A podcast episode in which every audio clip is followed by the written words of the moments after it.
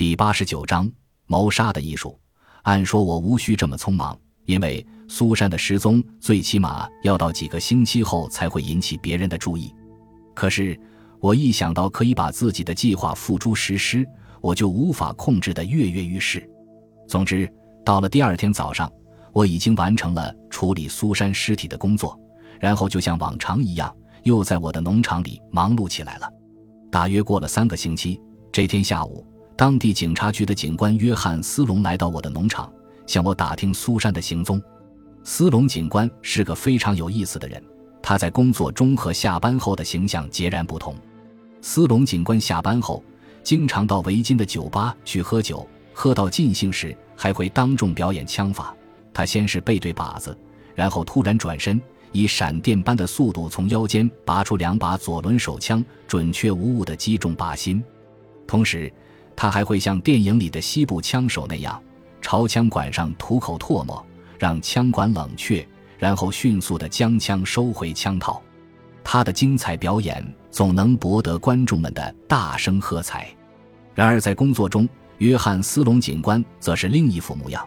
他严谨、警觉、精明，忠于职守，绝不放过一个坏人。总之，斯隆警官既有百发百中的枪法，又有精妙绝伦的演技。还具备一切优秀警官所具备的能力。这么说吧，他是警察队伍里的佼佼者。这次从斯隆警官的问话中，我也感到苗头有些不对。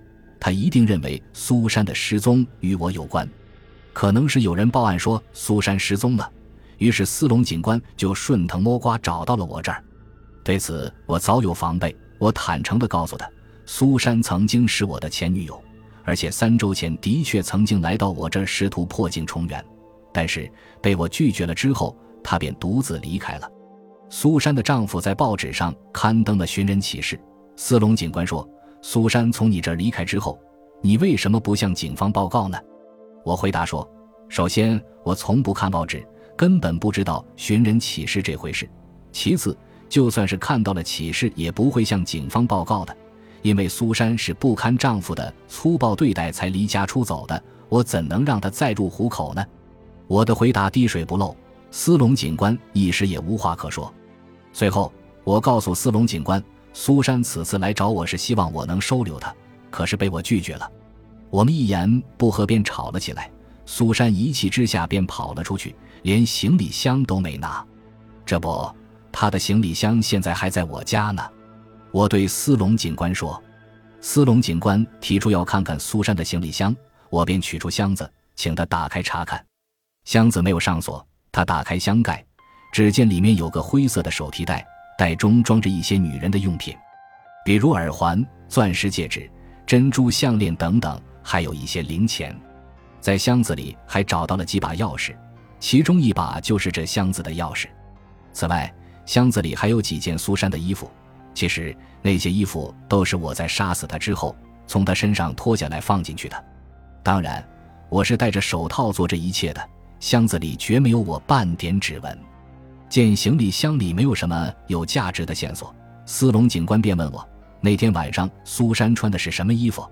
我早就料到警官会问这个问题，于是我便含糊其辞地回答了一通。斯隆有些半信半疑，他指着箱子中的一件衣服说。有目击者告诉我说，苏珊那天是穿着这件衣服来到你家，可她为什么却在箱子里呢？对此，我当然是一口否认，并坚称那位目击者是因为天黑看走了眼。最后，斯隆警官也信以为真了。随后，我又很得体地回答了几个不太重要的问题，斯隆警官便带着苏珊的物品回警察局去了。在接下来的几天里，警察再也没有上门。我的生活又恢复了往日的规律。每天晚上，我照例要去约翰斯隆常去的那个酒吧喝酒。但奇怪的是，这几天斯隆警官一直都没露面。我清楚，警察迟早还会找上门来，因为苏珊最后一次被人看到是在我的家门口，所以警方肯定认为我的嫌疑最大。果不其然，一周后，斯隆警官又登门拜访了。这次并不是他一个人。而是和另外两个人一起来的，其中一个是康斯坦布巴利。别看此人其貌不扬，年纪轻轻，却早已谢顶，但他也颇有手段，居然把村里有名的美女瑞蕾奥多追到手了。另一个我不认识，只见他身材高大，面容英俊。经斯隆警官介绍，我才知道，原来他是从加纳斯堡来的中央情报局的探长本里布伯格探长。后来我才知道，这位探长还是个技艺高超的调酒师，尤其擅长发明新的鸡尾酒和其他混合酒配方。里布伯格探长首先对他们三人的贸然登门造访表示歉意，随后便提出想在我的农场里四处看看。显然是有人向警方报告说看见苏珊走进我的农场，然后就再也没出来过。因此，探长他们怀疑一定是我把苏珊藏在农场里了。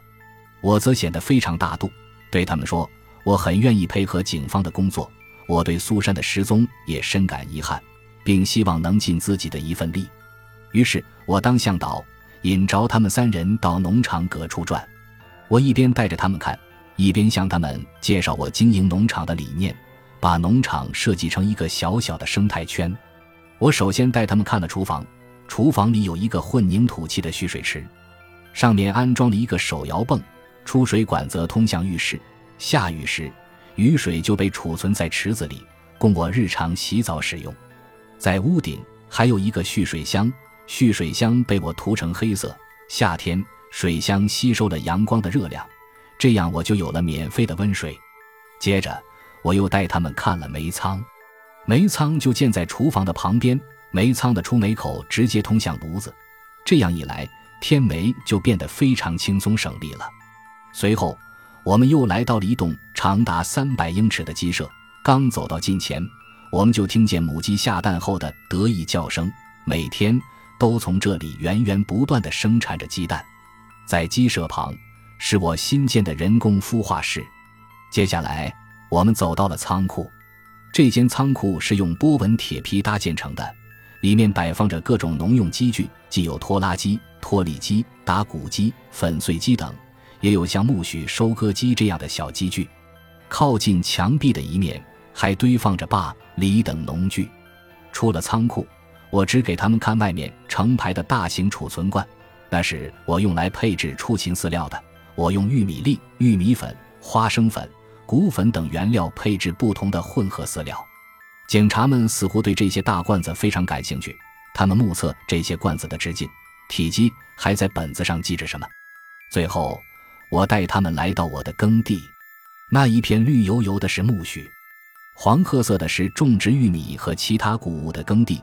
耕地附近还有一个水塘，用来蓄水灌溉。一群群奶牛、公牛和马在草地上悠闲地吃着草。我带着他们把农场里里外外都看了个遍，看得出来他们都很失望。最后，他们向我道了声谢，便匆匆离开了农场。又是一个星期平静地过去了。后来，他们不得不使用最后一招——监视。为了监视我。康斯坦布巴利每天都有意无意地从我的大门前走过，借机观察我的草坪和屋子，这让我真是难以忍受。这帮警察实在是太讨厌了。我决定戏耍一下他们。